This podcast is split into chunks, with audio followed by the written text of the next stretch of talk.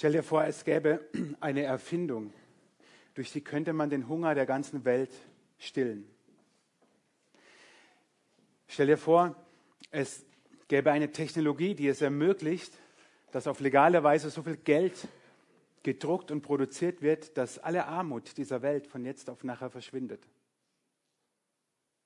Stell dir vor, es gäbe eine Forschung, die es ermöglicht, alle Krankheiten dieser Welt von jetzt auf nachher zu heilen. Wir würden sofort alle Hebel in Bewegung setzen, damit das Realität wird. Sofort. Wir wären dumm, wenn wir es nicht tun würden. Nur leider spreche ich nicht umsonst im Konjunktiv. Es gibt es leider nicht.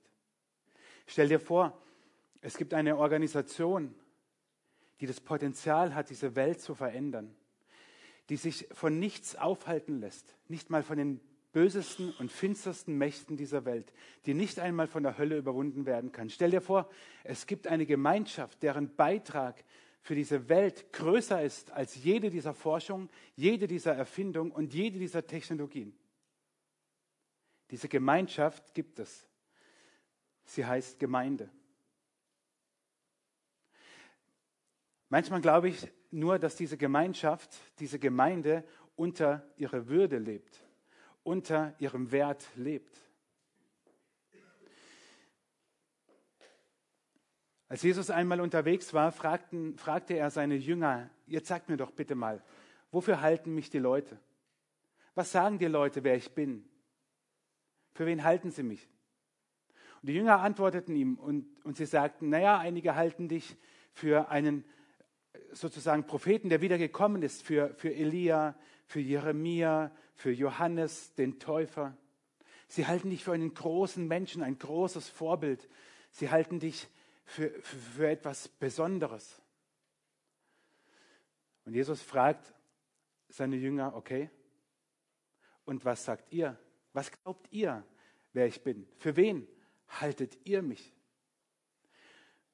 Und dann sagt Petrus zu Jesus, du bist der Christus, du bist der Messias, du bist der Sohn Gottes, du bist der, auf den wir seit Hunderten von Jahren warten. Du bist der, in dem sich alles erfüllt, alle Prophezeiungen, alle Verheißungen, alles. Du bist der Christus. Dieses Bekenntnis ist so fundamental, dass die Reaktion von Jesus noch krasser war weil Petrus an diesem einen Moment anerkennt, dass Jesus der verheißene Messias und Retter ist, der, der diese Welt verändert, der, der dieser König ist aus diesem Basilea Tutiu, diesem Königreich Gottes. Dieses Bekenntnis von Petrus verändert alles. Und Jesus antwortet Petrus, du bist Petrus und auf diesen Felsen will ich meine Gemeinde bauen und die Pforten der Hölle sollen sie nicht überwältigen. Ich will dir die Schlüssel des Himmelreichs geben. Alles, was du auf Erden binden wirst, soll auch im Himmel gebunden sein. Und alles, was du auf Erden lösen wirst, soll auch im Himmel gelöst sein. Wow. Jesus überträgt seine gesamte Autorität auf Petrus.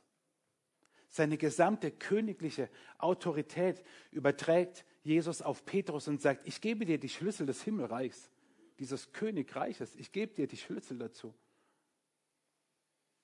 Was du auf der Erde binden wirst, das wird im Himmel gebunden sein und was du auf der Erde lösen wirst, das wird auch im Himmel gelöst sein.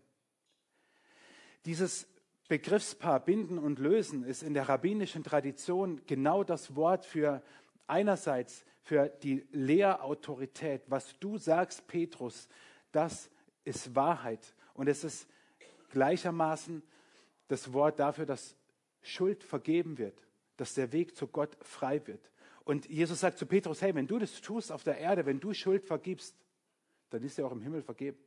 Und wenn du lehrst und Wahrheit sprichst, dann ist es die Wahrheit, die im Himmel gilt. Jesus überträgt seine ganze Autorität. Auf wen? auf einen Fischerjungen. Ist es nicht abgefahren? Jesus, der König dieses Königreiches, überträgt seine ganze Autorität auf diesen Fischerjungen. Wir haben immer diese alten Männer vor Augen, wenn wir verseucht sind von Jesus Filmen, dann ist das Bild komplett falsch, dass es erwachsene Männer waren im Alter von 40 Jahren oder so. Das stimmt überhaupt nicht. Das waren Jugendliche. Maximal junge Erwachsene. Sehr wahrscheinlich war Petrus der einzige Volljährige. Immerhin das war er. Jesus überträgt seine Autorität auf diesen Petrus und er sagt, die Hölle, die Pforten der Hölle werden die Gemeinde nicht aufhalten. Die Gemeinde wird sozusagen unaufhaltsam sein. Durch die Kirchengeschichte hindurch, bis heute existiert die Gemeinde Jesu. 2020 haben wir. Und Jesus hat das vor 1990 Jahren Petrus gesagt. Bis heute existiert die Gemeinde Jesu weiter. Und es ist so gewaltig, was Jesus auch uns heute anvertraut als Gemeinde. Jetzt rede ich nicht nur für uns als Gemeinde, wir sind ja keine Sekte, sondern ich rede für jede christliche Gemeinde, aber jetzt seid ihr heute Morgen hier, also rede ich doch über diese Gemeinde. Jesus überträgt seiner Gemeinde seine königliche Autorität. Und wenn das so ist, dann bitte ich dich, einen Satz heute Morgen mitzunehmen, nämlich den. Gemeinde ist kein Ponyhof, sondern Hoheitsgebiet. Gemeinde ist kein Ponyhof, sondern Hoheitsgebiet. Wir drücken das schnell aus und sagen, das Leben ist kein Ponyhof, äh, Gemeinde auch nicht. Das bedeutet, Gemeinde ist weder einfach nur nett, noch kann jeder irgendwie machen, was er will. Ponyhof hat ja irgendwie sowas von, ach komm, Wiese, Pferde drauf. Und schön und nett und lieblich, ja, das kann Gemeinde auch sein, aber ist es nicht nur, weil Gemeinde Hoheitsgebiet ist.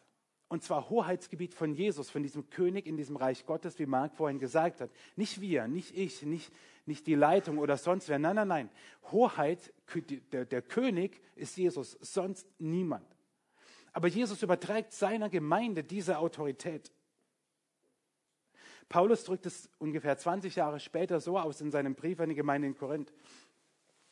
So sind wir Botschafter Christi. Und Gott gebraucht uns, um durch uns zu sprechen. Wir bitten inständig, so als würde Christus es persönlich tun, lasst euch mit Gott versöhnen. Wir, du, ich, jeder, der an Jesus glaubt und ihm vertraut, ist Botschafter seiner Majestät. Ich mag James Bond nicht, aber so in die Richtung könnt ihr euch das vorstellen. Agent, Botschafter 007 Gottes sozusagen. Das bist du. Nichts weniger. Ich finde das absolut krass. Und jetzt stehst du vielleicht einer ähnlichen, an einer ähnlichen Weggabelung wie die Frage, die Jesus stellte. Was sagen die Menschen, wer ich bin, und was sagst du, wer ich bin? Die Menschen haben gesagt, okay, Jesus ist Jeremia, Elia, Johannes, ein großer, ein Vorbild, ein Prophet, okay. So sehen viele Menschen Gott heute auch. Best Buddy, cooler Typ, Kumpel, okay. Ist er auch alles. Aber er ist viel, viel mehr. Er ist König dieses himmlischen Königreiches. Und das hat Petrus erkannt und Jesus überträgt ihm, Petrus, die Autorität.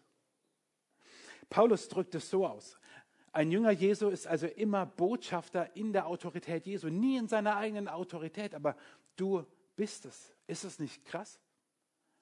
Ich werde die Frage gleich noch zuspitzen.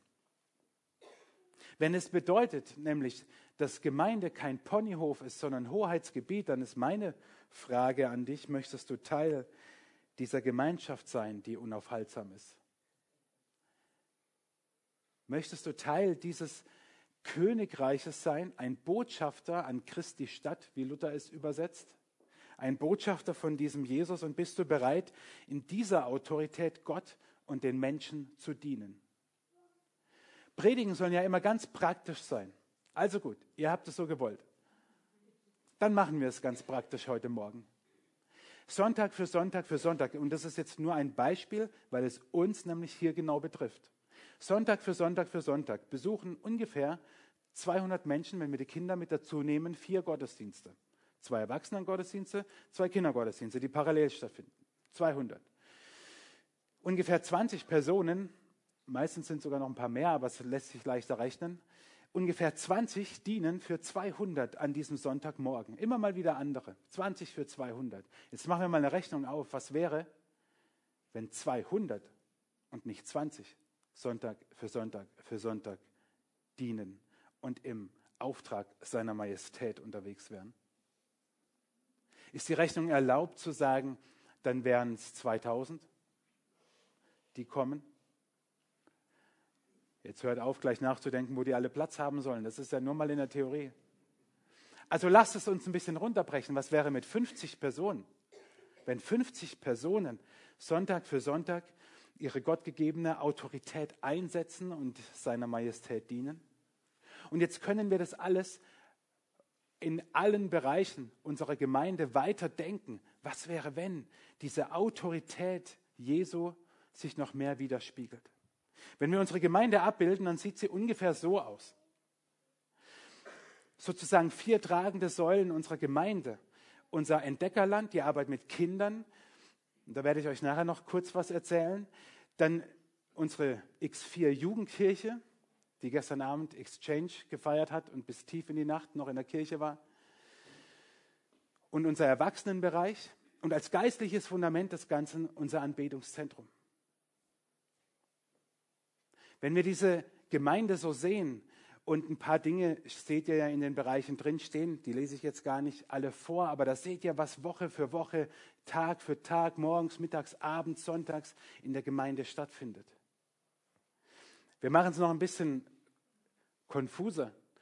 Diese Gemeinde hat ja auch eine Leitung, sie ist beeinflusst vom Kirchenbezirk, von der Landeskirche, es gibt die Gemeindeversammlung, es gibt Ausschüsse und das alles leitet unsere Gemeinde. In all dem spiegelt sich die Autorität Jesu wider oder sie sollte sich widerspiegeln.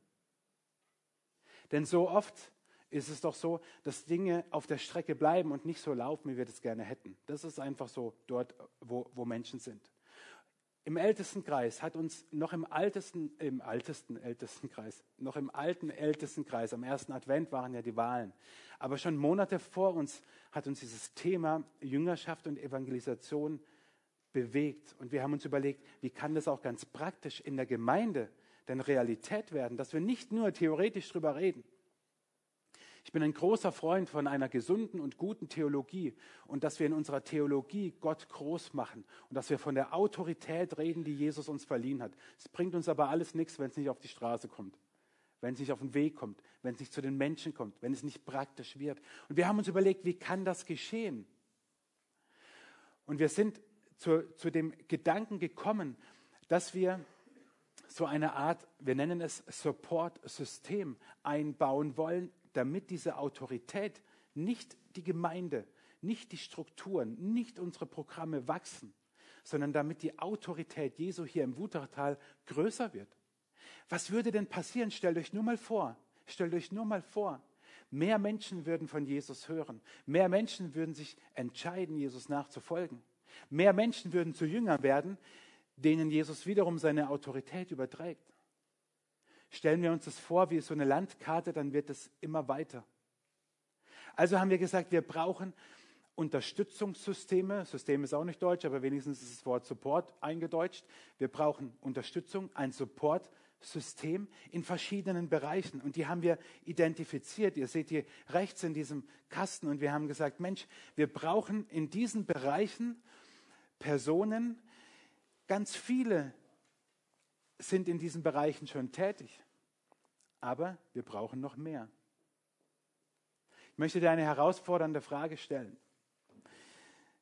Wenn eines Tages zu mir Leute kommen und sagen, hey, ich pack's nicht mehr. Woche für Woche mache ich hier meinen Dienst im Entdeckerland, im Kindergottesdienst drüben. Ich schaff's nicht mehr. Was ist die richtige Antwort? Dass wir nur noch 14-tägig Kindergottesdienst machen? Nein. Dass wir noch mehr Menschen finden, die ihre Autorität einsetzen, die Jesus ihnen gegeben hat. Und deswegen haben wir gesagt, wir brauchen in diesen Bereichen, ihr seht sie hier vorne, in diesem rechten Bereich, äh, in diesem grauen Kasten, brauchen wir ein, ein, ein System, was dafür sorgt, dass grundlegend die Arbeit in unserer Gemeinde gut weitergeht. Nochmal, es geht nicht um das Logo dort oben auf, dem, auf der Grafik. Das ist unsere Gemeinde. Das könntest du ersetzen durch jede andere Gemeinde auch. Aber jetzt bist du halt eben hier, heute Morgen, und das schöne Teil unserer Kirchengemeinde. Wie wir uns das genau vorgestellt haben, dass wir in diesen Bereichen Personen brauchen, das wollen wir euch im nächsten Bergfest vorstellen und noch bei einem weiteren Termin, 21. März, habt ihr dann bald eh schon wieder vergessen, die Info kommt wieder raus. Aber beim nächsten Bergfest soll es genau darum gehen, wie kann es funktionieren, dass diese Systeme unterstützend tätig sind. Ich mache euch ein Beispiel. Letztes Bergfest, Abschluss der Mini-Bibelschule. Wir hatten keine Musik. Wir hatten niemand an der Technik am Beamer. Also gut, ich habe es dann selber gemacht, weil ich dann mit der Fernbedienung mache. Alles kein Problem. Machen wir zu viel? Ne, wir machen nicht zu viel.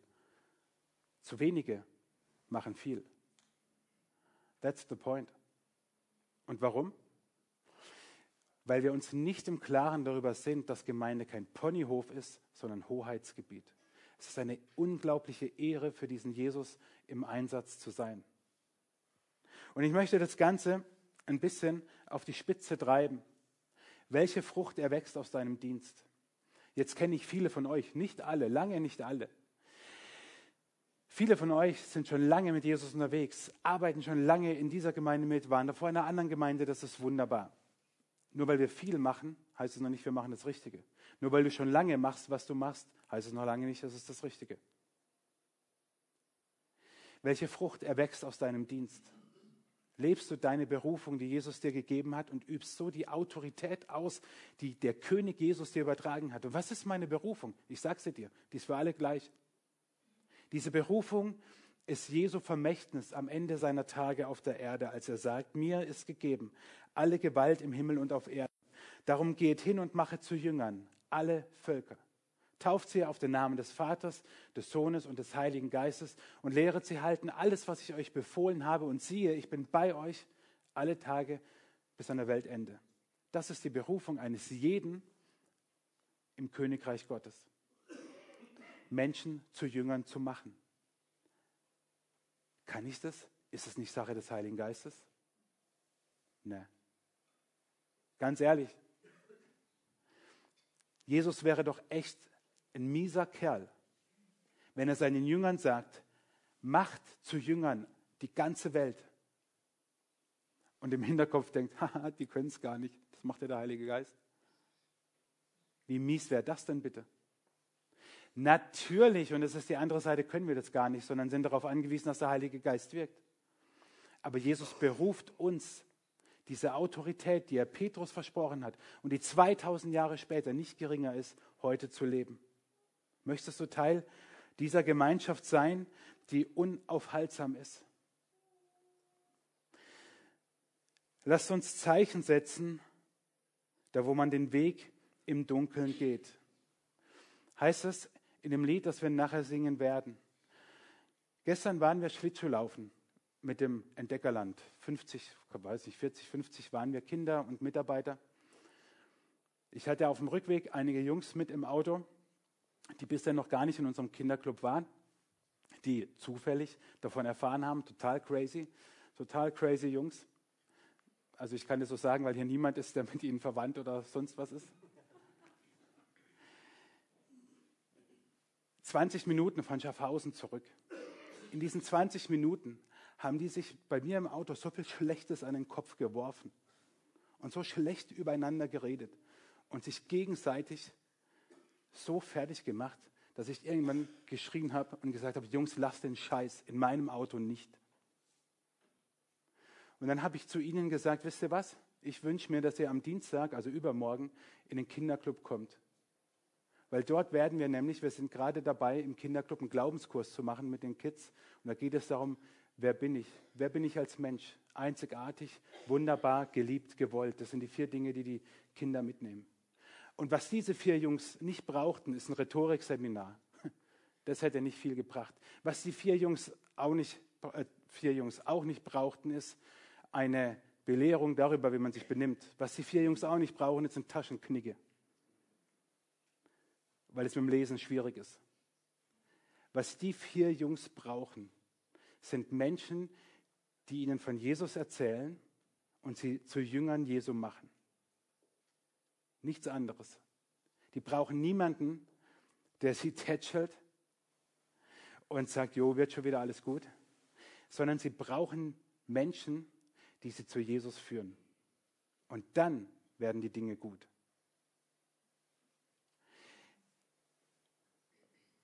Als ich die, als ich die äh, nach Hause gefahren habe, war Lukas, mein Sohn, noch im Auto und der war total geplättet davon. Und dann habe ich ihm erklärt und habe gesagt, glaubst du, dass sie so auf die Welt gekommen sind?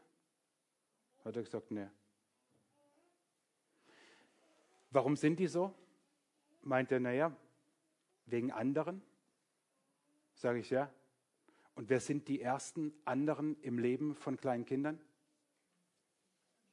Die Eltern. Und ich dachte mir, und alle, die Lehrer sind oder Pädagogen, die wissen das, es sind nicht die Kinder, sondern die Eltern, die dahinter stecken. Auch im Guten. Wenn euch jemand sagt, Mensch, dein Kind ist echt gut erzogen, dann klopft euch auf die Schultern, da steckt ihr dann nämlich auch dahinter. Und ich dachte wieder, oh, wie krass ist das denn und was, was, was mache ich? Und ich hatte meine Predigt von heute vor Augen und dachte, meine Güte, ich bin jetzt hier heute Morgen und bespaß mal wieder welche, ähm, die schon lange in die Kirche kommen. Und das ist schön, keine, also bitte nicht falsch verstehen, aber ich dachte, die vier Jungs, die lassen mich nicht los. Und ich sie hoffentlich auch nicht und vor allem Jesus nicht. Lasst uns Zeichen setzen, da wo man den Weg im Dunkeln geht, heißt es in dem Lied, das wir jetzt singen. Und genau darum geht es, dass wir die Autorität, die Jesus uns verliehen hat, dass wir sie wahrnehmen, um im Dunkeln ein Licht zu sein, um dort, wo es dunkel ist, Menschen auf Jesus hinzuweisen. Und deswegen ist Gemeinde kein Ponyhof, sondern Hoheitsgebiet. Und meine Frage an dich ist, also meine Hausaufgabe, ich habe jetzt ein paar Fragen dir heute Morgen mitgegeben. Die will ich dir mitgeben. Welche Frucht erwächst aus deinem Dienst oder aus deinem Glauben? Ist es das, zumindest dein Antrieb, dass Menschen zu Jüngern von Jesus werden? Oder was ist es?